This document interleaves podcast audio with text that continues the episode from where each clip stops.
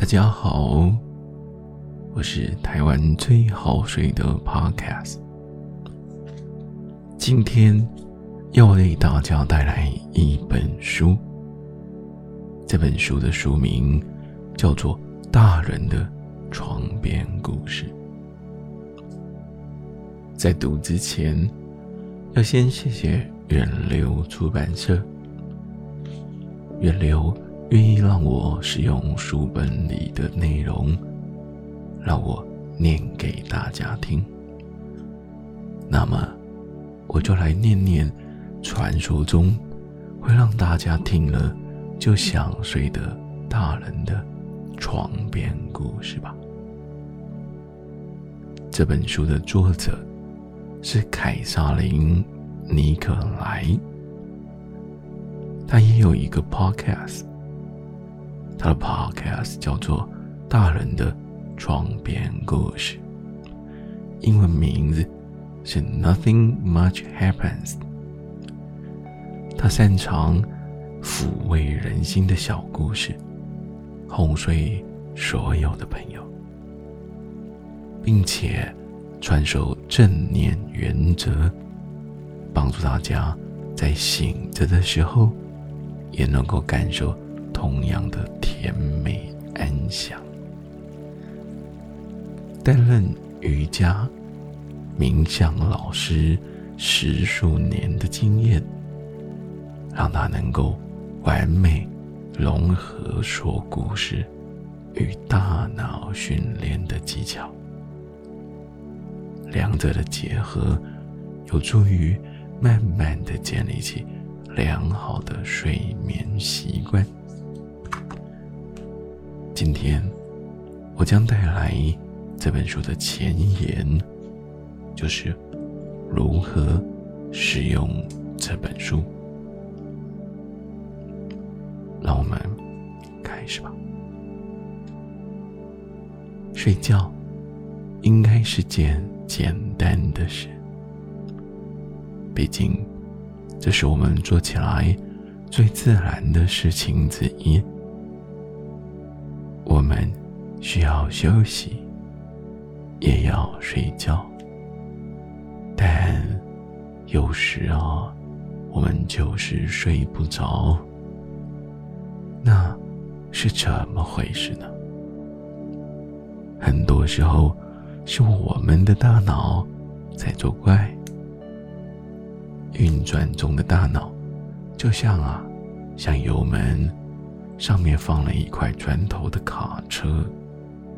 就算没有人去操纵，它也会一直跑，一直跑。如果没有人去阻止它，甚至啊，它会跑一整个晚上。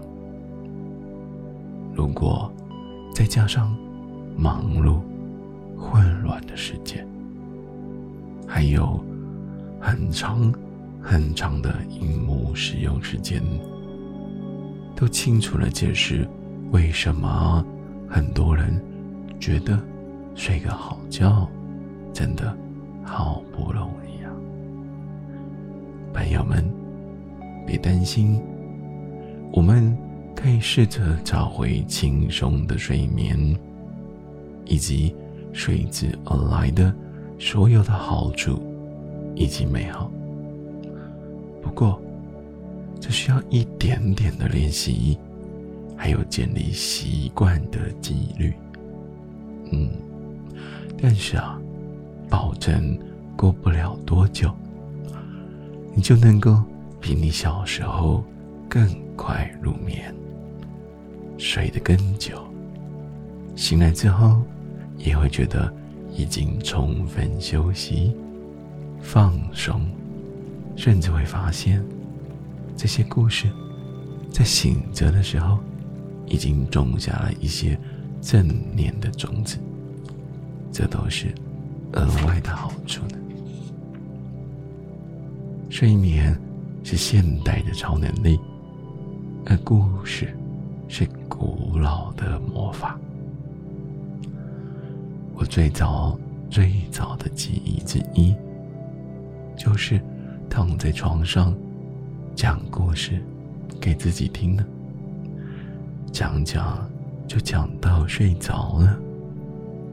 那个时候，差不多是我四岁的时候。我还记得故事到底在讲什么。那是一个带有悬疑感的白手起家的故事。其中的转折，有一部分是源自于爸爸妈妈念给我听的童话故事。故事的结局，嗯，开心，满意。不管我讲多少次，它能够让我安稳的入睡。无论是我运用想象力，在月光下编织的情节，或者是爸爸妈妈坐在床边讲着让人想象出来的故事，我很自然的就被这么历久不衰的传统给吸引了。睡前说故事，事实上。我每天晚上入睡之前，都一定会说故事给自己听。虽然呢，故事里不再是海盗船与大坏蛋，而是炖煮的汤跟睡着的狗狗，效果一样的好。我们会在睡前说故事，是有原因的。故事会帮我们理解事情，替我们指出可行的方向，让我们跳脱现在，进入新的时空。它提供我们想象自己、他人的生活，还有新观点、新的方式。当有某种。特定的方式在讲述的时候，这些故事就能够使人心情平静。我担任全职的瑜伽老师已经十七年了，从二零零三年就固定的练习冥想。这段时间，我学会了许多触发身体放松。放松的反应方式，以及正念原则，如何能够使嘈杂的大脑安静下来？正念呢，就是放松的，专注在当下每一刻发生的事情。在过程中，我也对脑神经科学做了一些研究。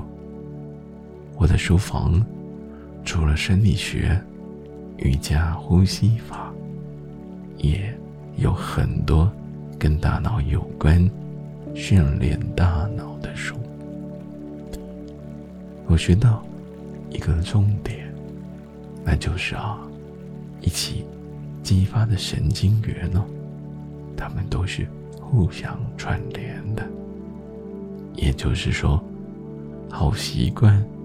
能够借由练习去养成，嗯，我自己就亲身经历过。这辈子这么多年来，我都在练习利用说故事帮助入睡，训练自己的大脑。现在只要躺下来说说故事，我就会自动的。想睡，放松。但随着年纪的增长，开始有亲友跟我分享：“唉，晚上睡不着，好焦虑，慢性失眠。”我才慢慢的了解到，这些状况会如何削弱身体的健康，从增加心脏病。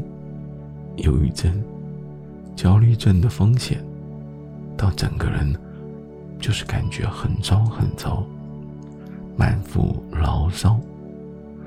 哎，我发现我这个说故事的练习，其实啊，就是一种不为人知的超能力呢，是其他人很需要、好需要、好需要的一种能力。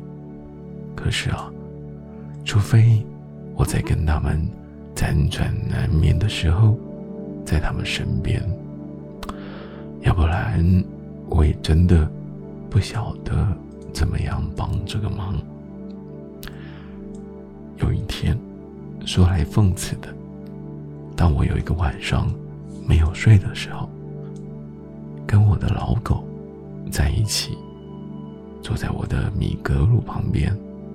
摸着他的背，我灵光一闪，嗯，那，用我的故事来录个 podcast 吧，这样我就能够在夜晚用我的声音安顿人们的心，能够在亲朋好友或者有一点点听众在上床睡觉的时候陪着他们，于是。那天清晨三点，我就坐在地板上上网订了一支麦克风。大人的床边故事，这 podcast 在六个星期之后开播了。我立刻发现，嗯，自己的直觉是对的。我开始收到了来自世界各地的听众的讯息，告诉着他们几年。或者几十年来，第一次得到了一夜好眠。这份超能力是可以与人分享的。一开始有听众跟我分享，他们运用这些故事的其他方式。有一位男性听众会做化疗的时候听，有位女性听众多年来。因为半夜会吓到，害怕入睡，但是啊，现在却很期待能够上床睡觉。这真的是他这辈子来第一次。也有人写信告诉我，他们已经不再需要吃安眠药，而早上闹钟响起的时候，感觉到，嗯。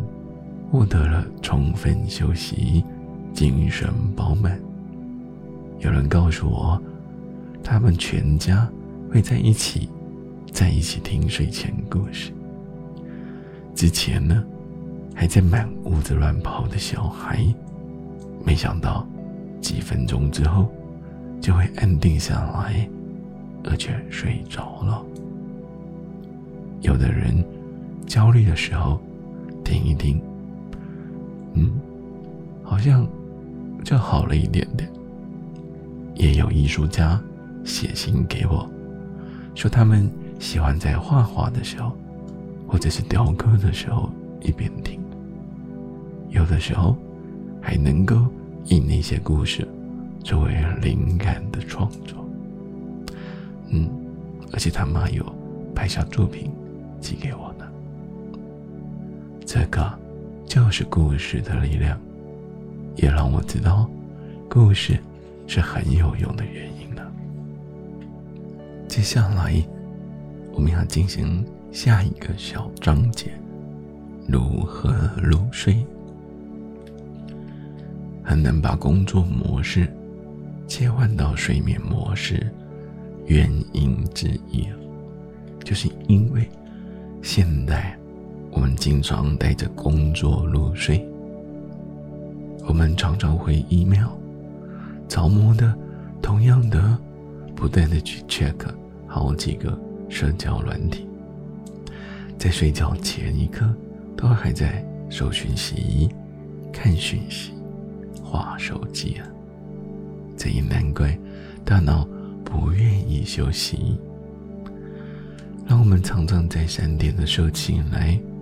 想要解决一个我们在睡前一刻才想到的问题，只要大脑知道我们还在工作，它就会这样的。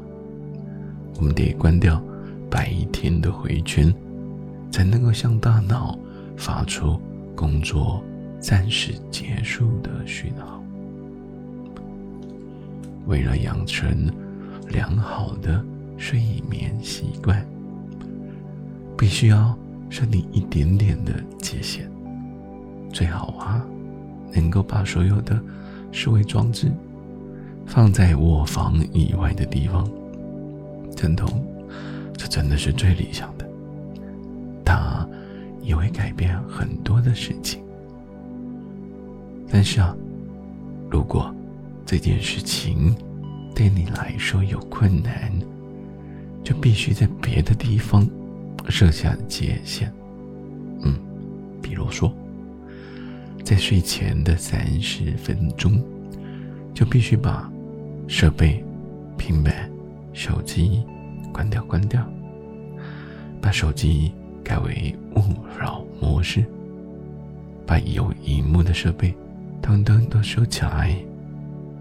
把工作的东西放在一旁，就进行一个小小的睡前仪式。仪式能够有效的帮助我们去转换心境，可能包含了刷牙、洗脸、准备隔天要穿的衣服，向宠物、家人道晚安，或者泡一杯睡前的花草茶。这个目的啊，是创造一个惯例，向身体还有大脑发出睡觉时间到了，发出这样的一个讯号。所以啊，要在这个时候能够做出一些发出这种讯号的事情。下一步，躺到床上。让自己舒舒服服的，把一切调整到觉得刚刚好的状态，全身放松的躺在床单上面。现在已经离开了自己清醒时候的生活，开始倒数入睡，需要让自己的大脑。有休息的空间，嗯，那就是这些故事的作用。它就像是让你的大脑能够躺进去的那个柔软的巢穴，在忙碌的一天后，能够舒服的降落点。还记得刚刚说的，油门上面有一个砖块的卡车吗？这些故事啊，就像个井井有条的整齐车库，让你可以把车子停了进去。这些故事很单纯，也没有发生什么特别的事情，这就是关键。读的时候，让这些故事的细节，帮你在脑中打造一幅你真正。可以安住进去的景象，靠近那些啊觉得特别舒服的部分，看着书中的插画，观赏细节。眼皮开始觉得沉重的时候，就把书本关上吧，灯关掉，让你的身体。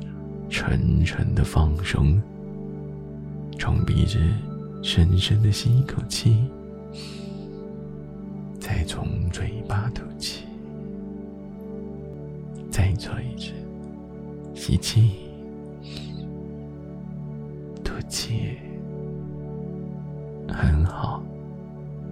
你甚至可以对自己说：“我快要睡着了。”我会整晚都睡得很沉。当你快睡着时，可以停留在故事那里，你还记得的小细节，尤其是你觉得特别舒服的部分。睡吧，就这样睡吧。晚安了。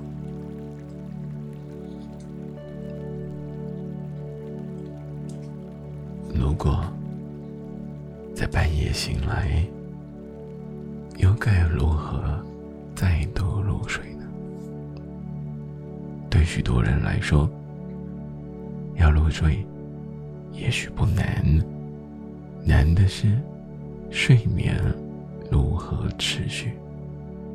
通常啊，在清晨之前，大脑就会再度的启动，卡车的引擎也会再度的开始运转。这时，要再度入睡，就变得很困难。遇到这样的时刻，关键就是让大脑回到那个舒服的巢穴。我们可以举书中的一则故事为例。想象读的是在一个街区就到家这篇故事。故事中的主角正在回家的路上，天下着雨。我们可以想象，嗯，就是他停下来买个梨子，一小包的杏仁。回到家中，锁上门，把这个世界隔绝在外面之后，便躺在沙发子上。一只小猫到了他的身上，感觉不是很好吗？很舒服，对吧？如果半夜醒来，可以将思绪带回到那些细节当中。我发现，在脑中念出故事的标题很有帮助的。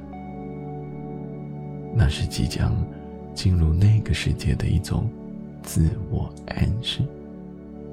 对自己说：“在一个街区就到家。”然后就想到了梨子。杏仁，想想在雨夜中回到家，关上身后那道门的感觉。想想自己走过家的房间，躺在沙发上，渐渐的入睡。这么做就能够打断大脑反复思考、烦恼的回圈呢。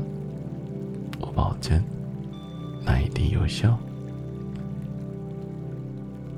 我刚开始做 podcast 的时候，除了说说这些故事，能够帮助所有的人，还有更多的人来信告诉我，这个对我一向都很有用的技巧，对他们一样有效呢。我看到有人评论说着：“如果我半夜醒来。”就照着凯瑟琳说的，想着自己进入故事中，我就又可以立刻睡着了呢。这个，就是大脑的训练，要有耐心，要勤练习。一段时间过后呢，我们就会发现，很惊讶的，原来我们自己可以睡得更好了。会开始发现，我们期待睡觉的时间，因为知道有一个美好的地方，能够让大脑休息，也能够一觉好眠到天亮。那么，如何放松呢？除了睡觉之外啊，在白天的时候。可能也会需要一些心灵平静，需要保持专注。首先，我们必须说，你不孤单。很多人也为了焦虑所苦呢，这个很常见，而且在现代生活中，很容易就激发起战斗反应。哎，从来不觉得焦虑的人才稀奇呢。要记得，当焦虑来临，会失去较高的推理能力。嗯，这一点很重要，因为无法描述自己的感受，也会无法跟自己大脑讲道理，逻辑行不通，所以你必须用身体的语言，让大脑能够专注在某一件事情上。当你感到焦虑的时候，尽量找一个能够远离噪音、远离他人干扰的地方坐下来吧。开始调节呼吸，让空气透过鼻腔进出。必须透过呼吸告诉神经系统，一切都没有事情。首先，你可以开始计算呼吸的节奏。吸气的时候数四拍，吐气的时候也数四拍。如果呼吸的又急又浅，嗯，别担心啊，这个要花一点时间。神经系统才会接收到讯号。没关系，继续数拍子，呼吸，把气吸到肺部的底层，让吸气的时候感觉到肚子、腹部有胀气；吐气的时候，腹部往内缩。做得很好。现在，试试看，是否能够吸气数四拍，吐气的时候数到六到八拍，然后暂停两拍，再继续吸气，呼气的时候。注意腹部的移动，吸气四拍，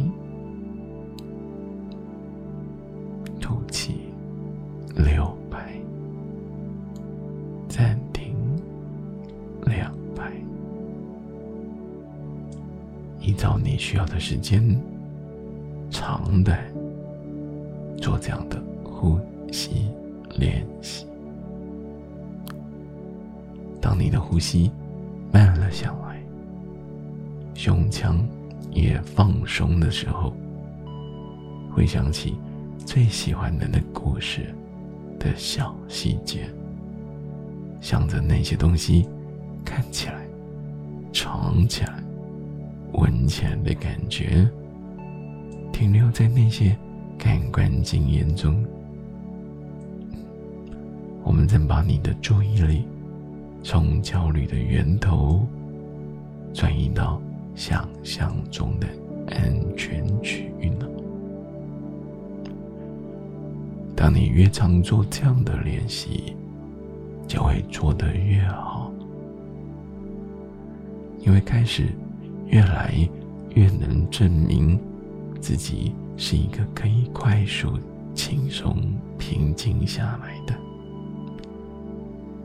你会开始以不同的眼光看着自己，不再是一个焦虑的人，而是在焦虑发生的时候，知道如何冷静下来的人。做得很好。要知道啊，有的时候处理焦虑会需要更多外力的协助。医生、治疗师都很有用。如果需要的话，请寻求更多的协助。现在，你已经准备好要开始阅读了。本书的故事是依照四季的时序安排的，你可以从当下所处的季节，或者是很期待的季节开始，也可以从头开始读，由你决定。这些故事都发生在同样的背景，一个我称为。无事小镇的一个地方，书店老板可能会到面包店买一块派，走出苹果汁模仿的门，替餐馆的夫妻扶住门吧。当你读到书中的人物、地方，可以查查下一页的地图，便能够看见。这个舒服的小镇大致的样貌。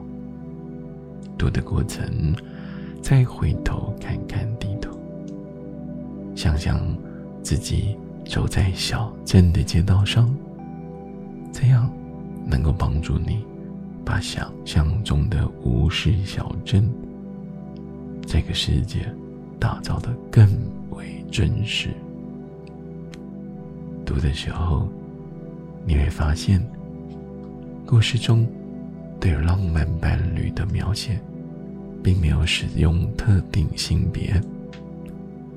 我这样写，是为了让你能够读的时候，把自己还有你的生活带入故事当中。阅读过程，你还会发现一些额外的内容，像是食谱。冥想，甚至是几款手工艺教学，这些都是为了让你能够打造出自己的世界。现在，让自己待在一个舒服的地方，尽可能的放松。你即将进入床边故事的世界，这是一个。有限、熟悉的空间，有许多可以品味、享受的事情。我们一起用鼻子深深的吸一口气，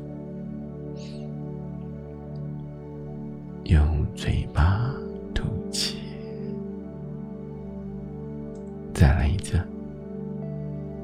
吸气。也很好，我的朋友。祝你有个好梦